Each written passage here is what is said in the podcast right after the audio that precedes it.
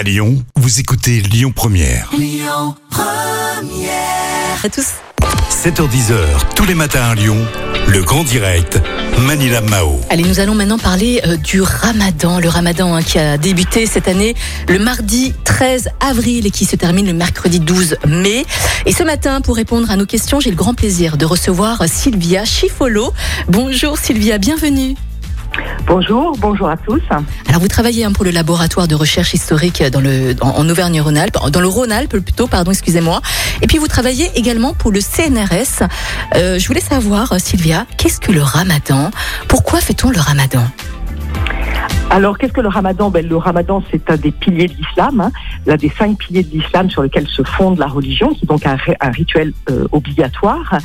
Et pourquoi on fait le ramadan? Ben, Justement pour se conformer à la loi, donc à ce rituel obligatoire, mais aussi euh, pour montrer sa foi, pour manifester euh, sa piété. C'est donc un, moment très important de la vie des musulmans. Mhm. Comment est-ce qu'on fait justement ce, ce, ce ramadan du coup?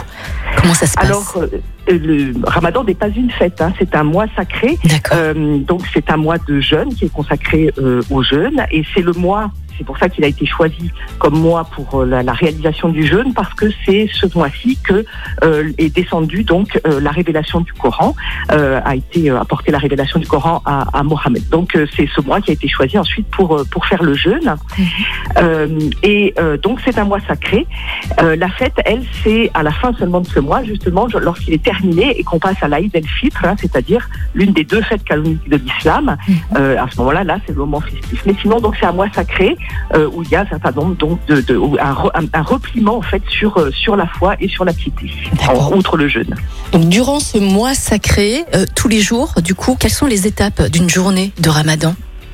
Alors cette journée de Ramadan, elle est comme toutes les autres journées scandée par les cinq prières obligatoires euh, en islam, sauf que elle est, euh, euh, ces, cinq prières sont faites de façon plus assidue qu'en temps normal. hein. On, s'attache à vraiment réaliser les cinq prières et en plus on y ajoute une prière surérogatoire, c'est-à-dire supplémentaire le soir, qui peut durer d'ailleurs très longtemps. On fait donc ces journées sont scandées donc outre les prières par des dévotions en principe collectives. Et puis, comme c'est un peu un mois des paradoxes, eh bien, euh, la rupture du jeûne hein, euh, se fait euh, à l'inverse, enfin dans, dans une, ambiance assez festive. hein. Ramadan, c'est une ambiance, et euh, donc on, on rompt le moment du jeûne hein, qui, qui dure du, du, du, lever au coucher du soleil euh, euh, par un moment festif hein, de convivialité et avec des nuits très très très animées et qui se termine donc souvent donc par un, un réveil très précoce avant le avant l'arrivée de l'eau bah, pour un, un ultime déjeuner, un, un- un dîner de soutien, disons, pour passer de façon plus plus plus facile la journée de jeûne. Est-ce que le couvre-feu et le confinement justement rendent plus facile ou rendent plus difficile euh, justement la mise en place de ce ramadan? Cette année C'est assez particulier aussi. Alors c'est la deuxième année effectivement. Euh, L'année dernière c'était encore plus difficile puisque le, Ramadan a commencé pendant le confinement strict. Hein. Là on est dans une situation un peu euh, meilleure si on peut dire, mais ça rend euh, surtout le Ramadan plus euh, plus austère, plus euh, plus contraint en quelque sorte, hein, puisque donc on, on bah, tout l'aspect festif est forcément appauvri. Hein. Tout, c'est tout ce qui est soci- tout ce qui est fête sociale, festivités, etc. est amoindri. Hein. Euh, et euh, les musulmans sont de fait appelés à limiter les rassemblements et à restreindre des moments de prière euh, et de rupture du jeûne au cercle euh, familial. hein. Mm. Je le disais tout à l'heure, la prière surérogatoire de la, de la nuit, hein, eh bien, elle n'est pas possible, hein, de, pas possible de la réaliser. Enfin, les deux dernières prières de, de la journée, puisque actuellement, avec le, couvre-feu, les lieux tulles sont quand même ouverts de 6h à, ne- à 19h, donc les prières du jour peuvent être euh, assurées avec les gestes barrières. En revanche, la nuit, hein, qui est encore une fois un moment de, très intense hein, de cette ambiance euh, euh, de Ramadan, et bien là, le, le rassemblement évidemment en prière n'est pas n'est pas possible. Bien sûr. Est-ce que le ramadan est plus difficile pour les femmes et les enfants? Et est-ce que les enfants peuvent également être dispensés? Alors, les enfants sont de fait euh, dispensés, hein, puisque euh, ceux qui font le ramadan, ben, ce sont en principe les adultes valides, hein, c'est-à-dire toutes les personnes euh, pubères.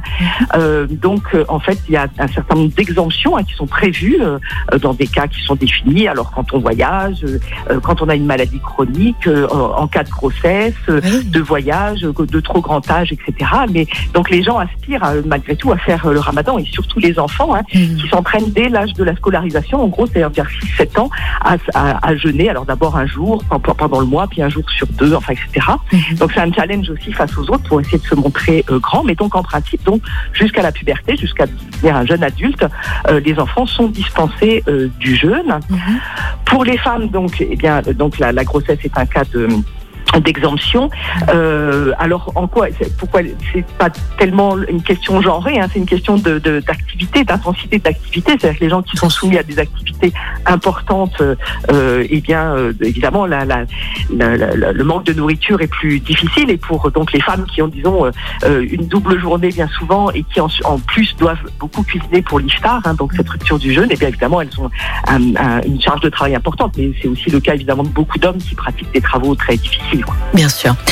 Euh, Sylvie, je voulais aussi, Sylvia, pardon, excusez-moi, je voulais aussi savoir quand on est malade, est-ce que la prise de médicaments justement empêche de faire le ramadan?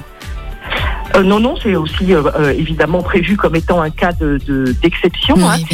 donc là, justement, dans le contexte actuel, hein, le, il y a eu des, des, des prescriptions qui sont venues donc du Conseil français du culte musulman, de la Grande Mosquée de Paris, pour favoriser, enfin pour, pour insister sur le fait que la vaccination n'étant pas quelque chose de nutritif, hein, il n'invalide pas le, le jeûne. Hein, donc il y a eu des plaquettes qui ont été publiées en sens vers, en direction des, des, des mosquées.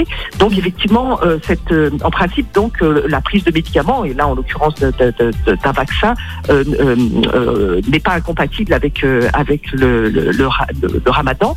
Mais bah, voilà, il y a dans, le monde hospitalier, on a souvent des difficultés de ce point de vue-là parce que les gens craignent toujours qu'effectivement ce soit un cas de cas d'invalidation du, jeûne, alors que de fait les autorités religieuses insistent sur le fait que ce n'est pas le cas. Mhm. L'une des étapes hein, d'une journée de Ramadan, c'est lors du coucher euh, du soleil. Hein. C'est à ce moment-là justement que tous les musulmans euh, prennent, se, rassemblent hein, pour pour euh, partager un repas ensemble. Sylvia, vous justement qui travaillez dans un laboratoire de recherche historique en Auvergne, en Rhône-Alpes, et qui travaillez également pour le CNRS, est-ce que vous avez eu la chance justement de participer à un repas, un repas de, de, fin de journée hein, de, Ramadan? Je sais même pas comment est-ce qu'on peut appeler ceci d'ailleurs, Sylvia. Alors ça s'appelle l'iftar. D'accord. Euh, c'est donc euh, c'est en fait le, déjeuner de la rupture du, du jeûne. Alors mhm. euh, en France, ça m'est peu souvent arrivé, mais j'ai beaucoup vécu au Moyen-Orient, donc évidemment c'est une pratique que j'ai amplement réalisée sur place. Alors évidemment, l'ambiance est différente dans des, sociétés à majorité musulmane où toute mhm. la société hein, est, est, prise dans le dans l'ambiance de, de, de, de, Ramadan. Donc effectivement, c'est quelque chose de, de donc d'abord de très festif. Alors il y a des grandes tables communes aussi parce que c'est un mois de la charité. donc les gens qui ont les moyens offrent des grands repas euh, euh, euh, à la communauté, souvent aux indigents, etc. Donc il y a des grands repas collectifs installés dans les dans, dans, les villes. Et puis évidemment, il y a beaucoup de au, niveau de, de, du foyer. Hein, les gens vous invitent très volontiers, on échange des cadeaux. Enfin, c'est un moment très important et, et donc très empreint de voilà de, beaucoup de, de, gaieté, hein, ce qui doit être effectivement un peu plombé actuellement par le par la situation actuelle. Sylvia, toute dernière question. Comment est-ce qu'on dit bon ramadan euh, Ramadan Karim. Tout simplement. Souhaiter à tous ceux qui sont, euh, qui sont concernés. Merci beaucoup Sylvia sur cette belle note. À très bientôt et puis belle journée et puis bonne fête du Ramadan à tout le monde. Merci. Au revoir. Au revoir. Écoutez votre radio Lyon Première en direct sur l'application Lyon Première, lyonpremière.fr et bien sûr à Lyon sur 90.2 FM et en DAB+. Lyon Première